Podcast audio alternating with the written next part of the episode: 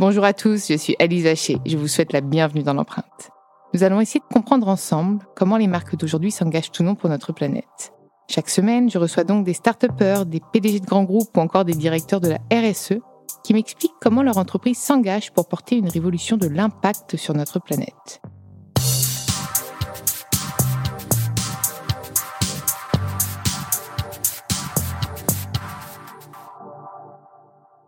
Et avant de commencer cet épisode, je souhaite vous présenter le nouveau partenaire de l'empreinte.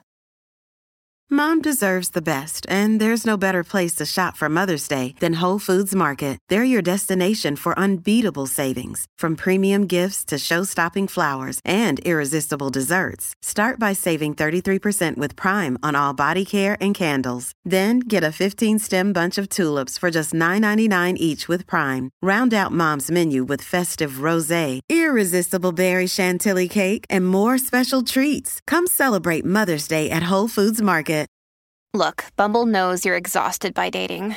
All the must not take yourself too seriously and 6 1 since that matters. And what do I even say other than hey? well, that's why they're introducing an all new Bumble with exciting features to make compatibility easier, starting the chat better, and dating safer. They've changed, so you don't have to. Download the new Bumble now. Dans ce nouvel épisode de l'empreinte, j'ai le plaisir de recevoir Nicolas Gomard, le directeur général du groupe d'assurance mutuelle Matmut. Bonjour Nicolas, je suis ravie de t'accueillir dans l'empreinte. Euh, bonjour Alice. En plus, c'est quand même un secteur qui est un peu challengé en ce moment aussi avec euh, la crise sanitaire. Je ne sais pas si on va commencer par ça, puisqu'après on va vraiment parler de la RSE, mais peut-être commençons par euh, le contexte actuel qui est difficile. Ah oui, le contexte actuel est difficile pour, pour nos concitoyens, c'est sûr. Le secteur de l'assurance est challengé. Alors, c'est un petit peu, d'une certaine façon, médiatiquement, mais c'est assez injuste au fond, parce que l'assurance, l'industrie de l'assurance est, l'industrie qui a le plus contribué à des mesures de solidarité depuis le début de cette crise hein, dans le secteur privé. Donc c'est vrai que nous, assureurs, on comprend pas très bien pourquoi on fait l'objet comme ça de, de, de, critiques de la part d'un certain nombre de personnes.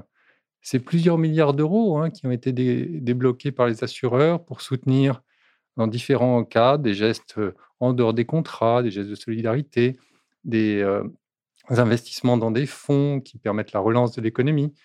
Donc tout ça, tout ça montre à quel point les assureurs ont été au rendez-vous de la crise en fait. Et en particulier, si je prends l'exemple de la société qui m'est chère, qui est la Matmut. C'est aussi pour ça qu'on est là, on va essayer de comprendre que... Eh bien, écoutez, nous, dès le mois d'avril 2020, c'est-à-dire à peine euh, moins d'un mois après le début du premier confinement, nous avons pris la décision de geler complètement nos tarifs d'assurance auto jusqu'à la fin de l'année 2021. Donc, c'est toujours en cours aujourd'hui. Nous avons décidé de reverser 75 euros à tous nos sociétaires qui, étaient, euh, qui sont en demande d'emploi.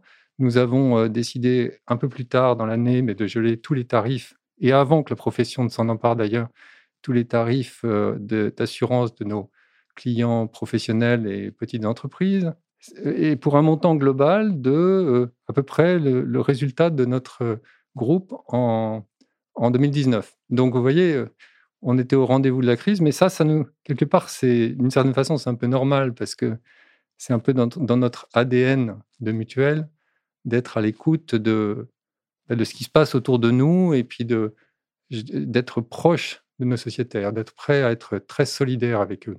Ce qui est moins dans l'ADN de l'assurance, du secteur de l'assurance, c'est ce qu'on aime valoriser dans l'empreinte, c'est la RSE.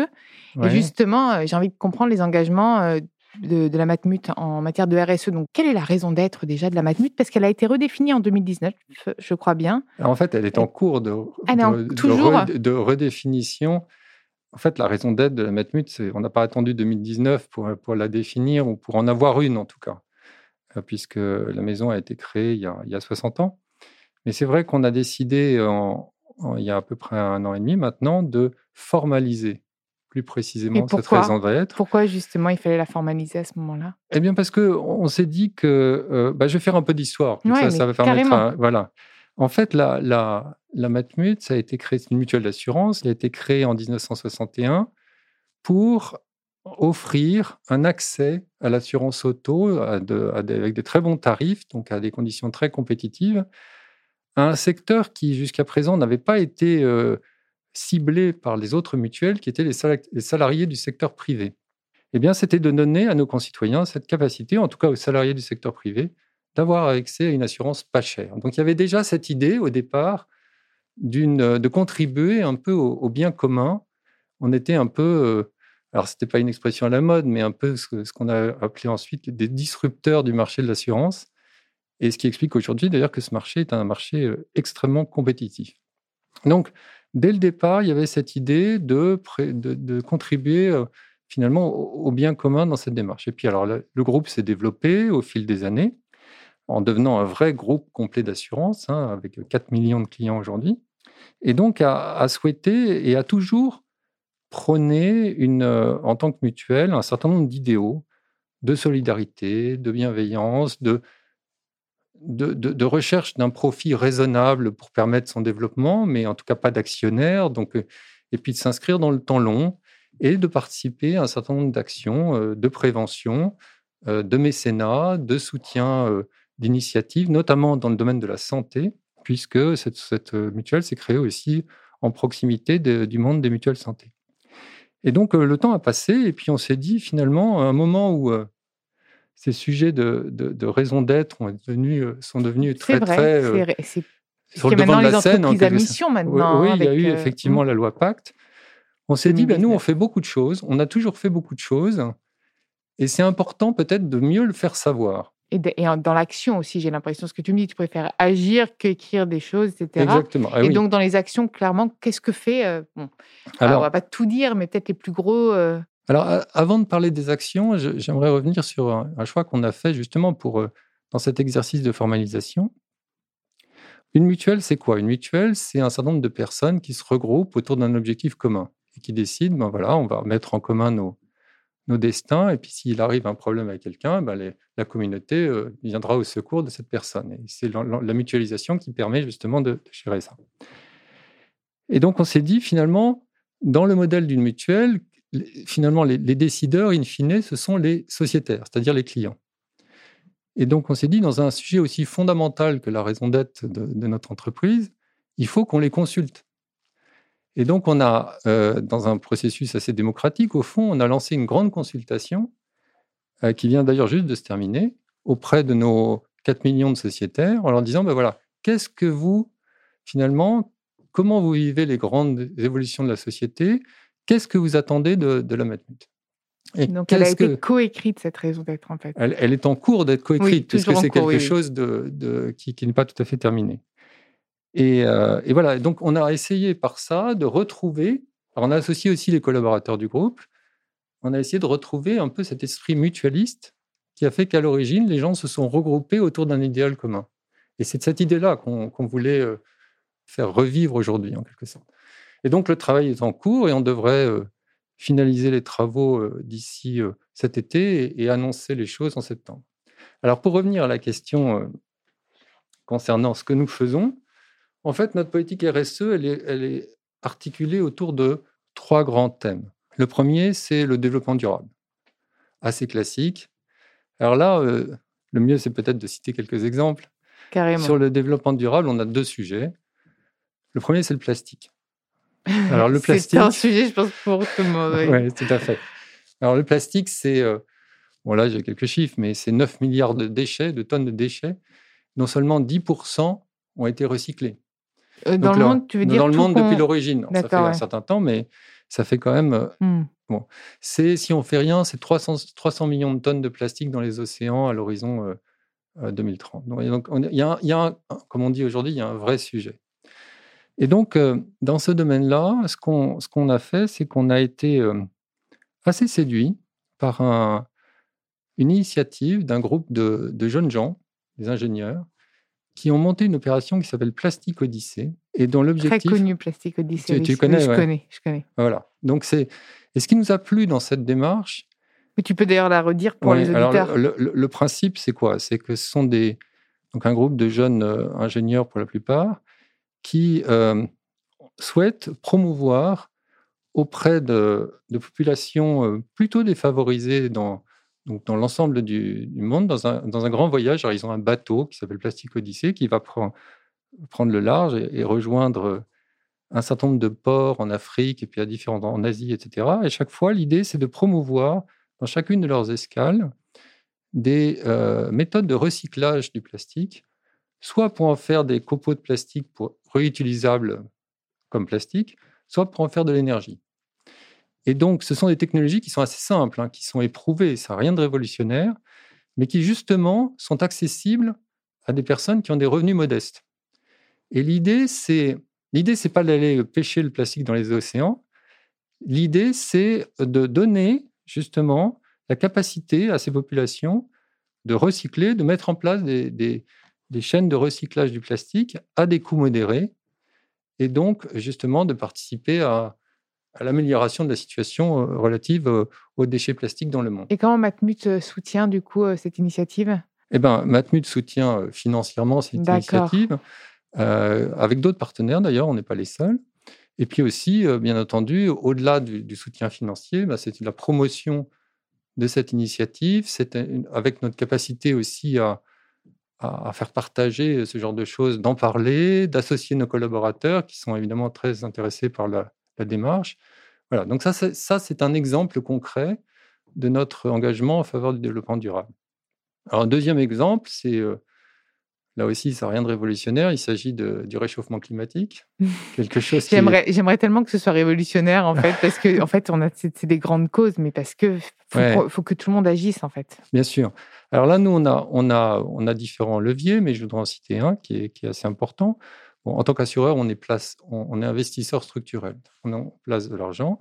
Et donc, on s'est résolument engagé dans des investissements qui sont dans les, dans les principes de la COP 21, c'est-à-dire le maintien euh, du réchauffement climatique dans une limitation de 1,5 degré ou 2 degrés maximum à l'horizon 2100.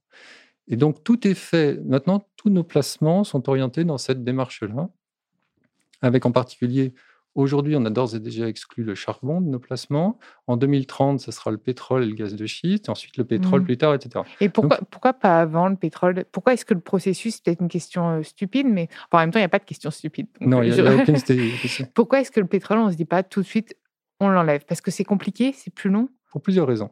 La première, c'est que le pétrole, aujourd'hui, si, si tu le supprimes, il n'y a pas la capacité à le, à le remplacer. Euh, c'est illusoire de penser que du jour au lendemain, on va euh, la deuxième raison, mais c'est peut-être pas la plus importante, la deuxième raison, c'est que certains opérateurs pétroliers sont aujourd'hui deviennent des vrais promoteurs des énergies renouvelables. Je pense notamment au groupe Total, hein, qui, euh, qui est un groupe qui va devenir bientôt le, numéro de l'investissement en, énergie verte. Donc, il faut, aussi se méfier un petit peu des, des idées un peu préconçues en la matière ou des, premières idées. C'est-à-dire qu'il faut un peu regarder dans le détail. C'est pour ça que c'est intéressant. Et donc, moi, j'ai aucun, aucun sujet aujourd'hui hmm. à investir chez Total, justement parce que cette stratégie, elle est clairement affichée par la direction de l'entreprise. Alors, est-ce qu'en 2050 ou en 2040, les choses seront différentes? C'est-à-dire qu'on attend quand même que ces, ces sociétés fassent le pas. Donc, c'est pour ça qu'on laisse un petit peu de temps à, ces sociétés de s'adapter. Du coup, je vais avoir Total dans l'empreinte, je vais être challengé. Je te dirai du coup s'ils s'engagent vraiment. Euh, oui, ah oui. Bah, je, pense qu'ils le font vraiment. en plus, ils ont les moyens de le faire. Ils ont pris un virage, en fait, vraiment. ils, ont les moyens en plus de le faire, donc c'est toujours positif. Donc voilà, donc ça pour le, deux, exemples assez nets. Bon, je te passe sur les investissements, etc. Il faut qu'on aborde quand même les deux autres piliers. les deux autres piliers, il s'agit d'une part de l'inclusion et de l'autre du bien-être. Alors, l'inclusion, c'est quoi? Pour nous L'inclusion, ça peut être beaucoup de choses. Ça peut être l'accès à tout un tas de, à beaucoup de choses pour euh, tout un tas de populations qui n'ont pas forcément accès. Alors ça, ça se traduit euh, dans, dans, dans, nos, offres de produits, etc., où on facilite les choses pour les personnes en situation de handicap, etc. Mais ce n'est pas, pas cet exemple-là que je voudrais donner.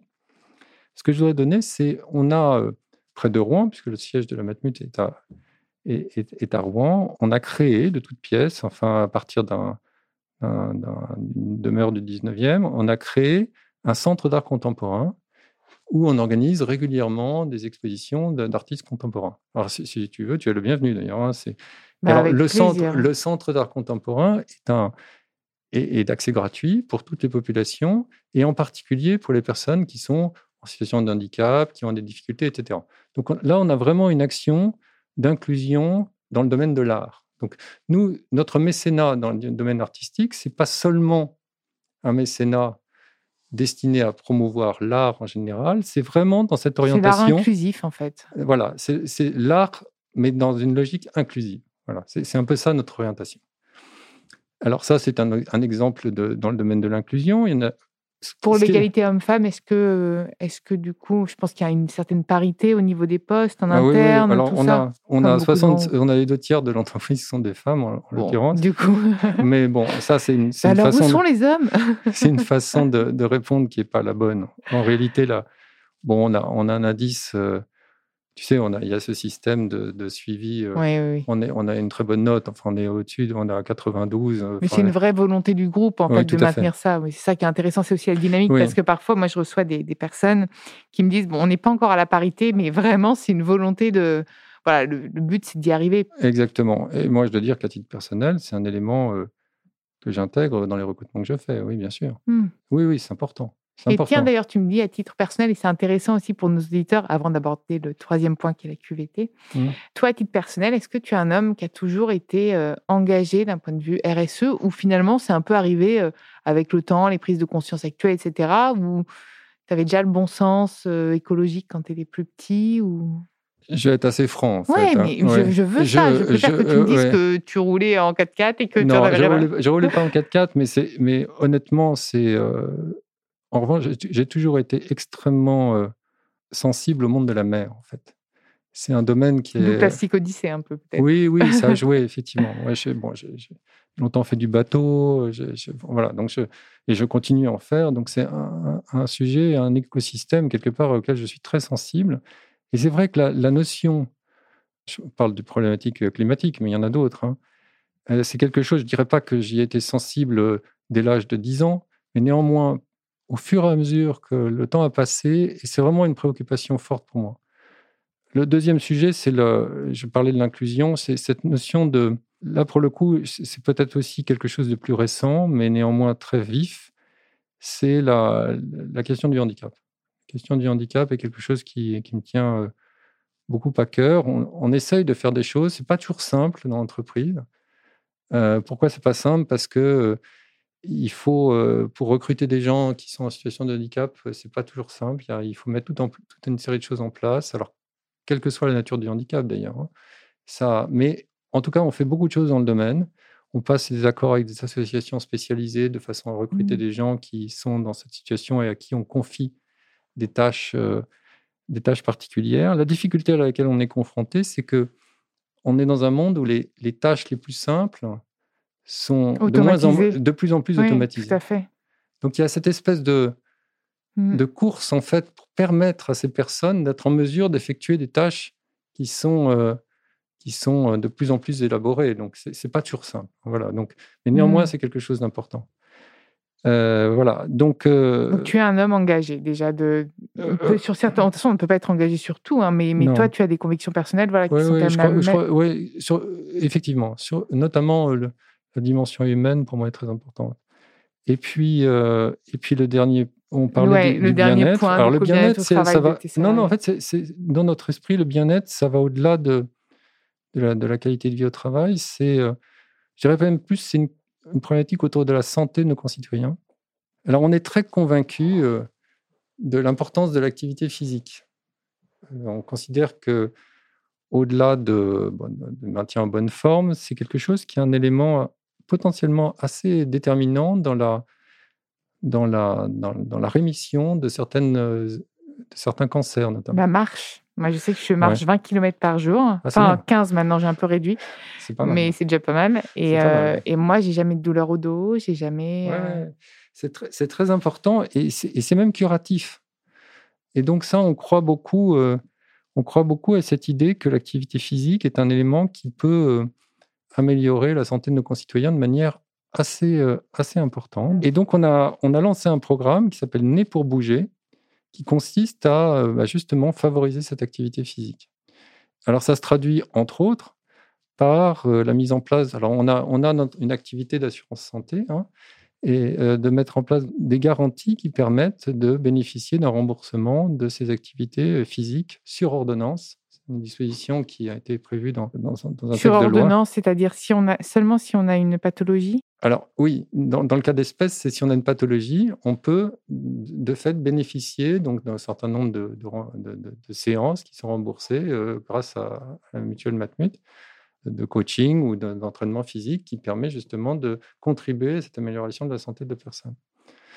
Mais par ailleurs, c'est aussi euh, toute une série d'actions de, de promotion de la- de l'activité physique. On a un programme à la télévision qui s'appelle Né pour bouger, etc. Enfin, on a, on a mis l'accent en partie là-dessus, en, particulier là-dessus. Et puis, euh, on est euh, sur l'aspect santé euh, et donc de bien-être. On a euh, financé, il y a quelques années, on continue à le faire, un, un- hôpital qui est euh, un hôpital de renom qui s'appelle l'Institut Mutualiste Montsouris à Paris, qui est un, un hôpital d'excellence, notamment dans le traitement des pathologies cardiaques et, et digestives. Et donc là, c'est euh, 30 millions d'euros qu'on a mis dans cet hôpital pour euh, justement lui permettre de, de continuer son activité en réalité. Parce que l'équilibre financier d'un hôpital aujourd'hui, c'est c'est pas simple. Franchement, Mm. c'est pas simple. C'est d'autant moins simple que c'est un hôpital qui pratique des tarifs du secteur 1, c'est-à-dire, vous savez, Mm, Oui, il y a plusieurs secteurs, oui, tout à c'est- fait. c'est- c'est des tarifs qui sont remboursés complètement par Mm. la sécurité sociale et les mutuelles. Et donc, les gens qui viennent là ne, dépoussent- ne déboursent pas un centime pour se faire soigner. Et il y a des technologies d'excellence, notamment de, de pointe sur les valves cardiaques, etc.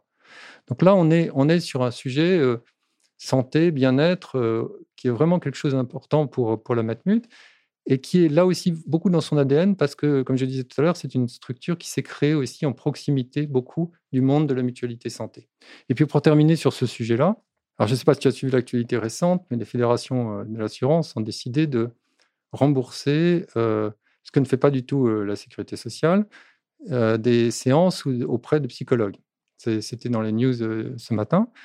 Donc, un certain nombre de séances seront remboursées par les mutuelles parce que les gens, on estime, je pense à juste titre, que les Français souffrent de cette période de confinement Tout à fait. Et Il qu'il y avait des chiffres qui sortaient à Ouais. ce sujet assez, assez alarmants. hein. et, et qu'il y a de plus en plus de, de cas de personnes qui sont en- vraiment en souffrance euh, psychologique forte.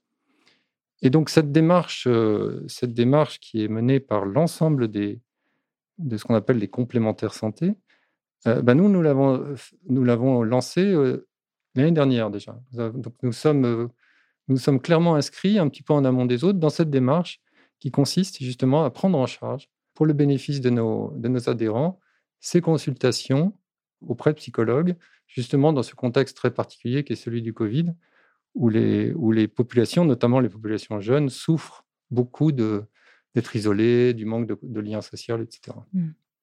Mais dis donc, c'est riche tout ça. C'est euh, Ouais, ouais. non, non, mais c'est hyper intéressant et, et on voit aussi les engagements des grands groupes parce que souvent on a, enfin, on essaye dans l'empreinte d'avoir vraiment tous les acteurs, que ce soit des startups, des grands groupes, et souvent c'est simple quand une une startup naît sur un business model éthique, responsable, c'est plus simple. Mais on voit aussi que des grands groupes s'engagent et ça, je pense que c'est c'est hyper intéressant pour nos auditeurs. Et avant de conclure cet épisode, est-ce que tu aurais envie de rajouter quelque chose qu'on n'aurait pas abordé ensemble? Moi, je, je, je pense qu'on a dit beaucoup de choses. Simplement, ce que je pense, c'est que tu le disais à l'instant, bon, les grands groupes s'investissent. Je pense que beaucoup de gens le font. Et, c'est très bien, parce que je pense que ça fait partie de la, solution de l'équation. hein. Ce que je voulais dire, c'est qu'on est dans un, en fait, on est dans un monde de transition aujourd'hui. Transition euh, écologique, transition numérique, on l'a vu, hein, transition sociétale, transition démographique. C'est un monde qui est fondamentalement. euh, moi, je, vais dire une chose. J'avais euh, 9 ans en 73, au moment du premier choc pétrolier. J'ai l'impression d'être dans la crise depuis que j'ai 9 ans. En gros, c'est. Ah Ben oui, enfin, on, Oui, on, on en en fait, parle de crise, ouais. euh, alors qu'en fait, euh, c'est pas une crise en réalité. C'est une profonde transformation du monde dans lequel on vit. Et cette transformation, évidemment, elle inquiète les gens. Et les transitions que j'évoquais, c'est des facteurs de stress, c'est des facteurs d'inquiétude. On le sent beaucoup chez nos concitoyens, cette inquiétude vis-à-vis de l'avenir. Et je pense que notre rôle, en tant qu'assureur, et en particulier à notre échelle, la Matmut, c'est justement d'accompagner nos concitoyens, nos concitoyens pardon, dans la, bonne appréhension de ces transitions, en fait, les aider à passer le cap, à traverser cette période. Donc, ça veut dire, en gros, être créatif, imaginer des nouvelles solidarités, euh, leur donner le sentiment que ils sont protégés et donc ils peuvent aller de l'avant. Pour moi, c'est essentiel. L'assurance, c'est d'abord ça, c'est permettre aux personnes de se projeter vers l'avenir, parce qu'on leur enlève un certain nombre de soucis, et c'est se projeter vers l'avenir en confiance. Voilà, donc c'est ce que je voulais dire. Moi, aujourd'hui, ce qui me motive, au-delà de, bah, de, faire fonctionner l'entreprise, etc., parce que ça, c'est, c'est mon pain quotidien, et c'est vrai que c'est satisfaisant quand ça marche bien, euh, c'est vraiment ça, c'est d'apporter une pierre pour faciliter le passage, en quelque sorte, de, de, la population qui nous fait confiance vers ce monde qui se dessine, mais qui... Euh, qui inquiète. Et qui inquiète aussi beaucoup. Voilà. Merci beaucoup, Nicolas. Je t'en prie. Merci à vous d'avoir écouté l'empreinte. Vous pouvez retrouver tous les épisodes sur toutes les plateformes de podcast. N'hésitez pas à liker, partager et commenter le podcast. Et proposez-moi des profils aussi inspirants que Nicolas. Je me ferai un plaisir de les recevoir dans l'empreinte. Merci, Alice.